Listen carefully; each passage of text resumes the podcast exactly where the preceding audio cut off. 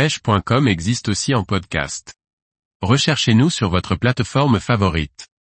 Comment déduire la nage d'un hard swim bait suivant sa conception? Par Liquid Fishing. Sans une bonne nage, même le plus beau des hard swim bait ne va susciter aucun intérêt pour les poissons. Regardons ensemble comment bien identifier la nage d'un hard swim bait et éviter de se tromper. Internet, et principalement YouTube, est une bonne source d'informations pour voir à quoi ressemble la nage d'un leurre. On y retrouve des vidéos de démonstration d'un bon nombre de leurres, avec des vues subaquatiques. Une autre option est de participer à des événements durant lesquels les leurres sont présentés, mais ce n'est pas toujours facile de s'y rendre.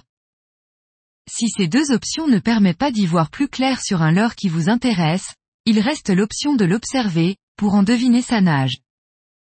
La troisième solution est d'imaginer la nage du leurre et de faire confiance à son instinct.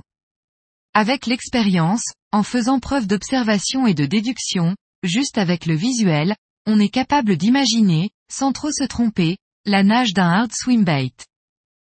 Sa forme donne des informations sur sa nage sur l'axe horizontal, par contre, ce qui se cache à l'intérieur, comme la répartition de sa densité, donne des informations sur sa profondeur de nage.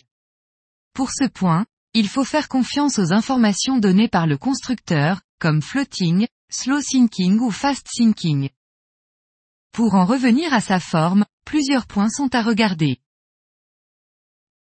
Le nombre de sections. Le nombre de sections va avoir une influence sur le fait d'augmenter ou de réduire la vitesse de mouvement du leurre, ainsi que l'amplitude avec laquelle il va se désaxer de son axe de récupération. Un leurre en deux sections, va prendre un certain temps pour exécuter un mouvement complet, tandis qu'un leurre en plusieurs sections, va réaliser plus rapidement son mouvement.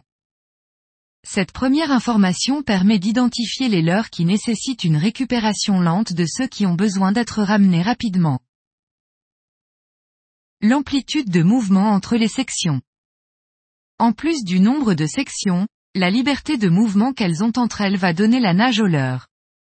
Plus leur amplitude est grande, plus le leurre va onduler fortement et se désaxer. Au contraire, plus l'amplitude est réduite, plus le leurre va faiblement onduler. On trouve même des leurres qui conjuguent les deux, avec une amplification de l'amplitude de mouvement, au fur et à mesure qu'on se rapproche de la queue. Dans ce cas, le leurre va maintenir sa position à l'avant et va onduler à l'arrière. La longueur des sections. La longueur des sections est souvent liée au nombre de celles-ci. Plus le leurre possède de grandes sections, plus l'eau va créer une certaine contrainte sur celle-ci.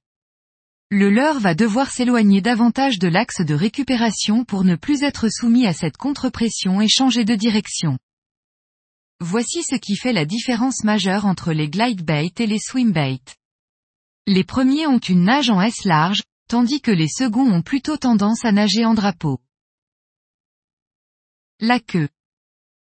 La dernière section du leurre, souvent composée d'une queue, va donner une information sur la fluidité de la nage. Une queue dure va exécuter rapidement son mouvement, tandis qu'une queue souple va donner plus de fluidité au mouvement. Le rolling. Le rolling d'un hard swim bait va surtout dépendre de sa largeur. Un leurre fin aura tendance à chavirer à chaque changement de direction, tandis qu'un leurre épais, qui a de bons appuis, va rester stable et droit. La matière. Certains leurres incluent des parties souples, souvent en partie terminale. Cette section agit comme une queue souple, en donnant davantage de souplesse à la fin du leurre. La bavette. Sur un hard swim bait, une bavette va le forcer à suivre son axe de récupération et va freiner sa nage dès qu'on arrête de le ramener. Elle n'agit généralement pas trop sur le reste de la nage du leurre, mais augmente sa capacité à plonger. Enfin, voici un tableau qui donne les grandes lignes de la nage d'un hard swim bait, suivant sa conception. Les possibilités sont tellement nombreuses, qu'il est impossible de décrire chaque cas, l'important est d'en comprendre le principe pour pouvoir le retranscrire sur n'importe quel leurre. D'autres paramètres peuvent changer la nage d'un leurre, mais pour faire simple, plus le leurre est sectionné, plus il y a de chances que sa nage soit serrée et proche de son axe de récupération. Il n'y a pas de nage parfaite et tous les leurres ont un intérêt.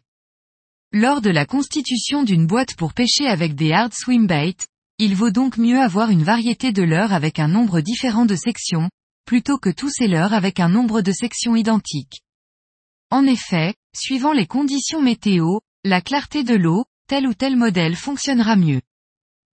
Concevoir un hard swim bait n'est pas si simple, et le choisir en est de même. Une fois que l'on sait interpréter tous les paramètres qui déterminent sa nage, on est capable d'imaginer ce qu'elle donne sous l'eau. Ceci permet d'éviter des erreurs d'achat, avec des leurres qui passent leur vie dans le fond d'une boîte.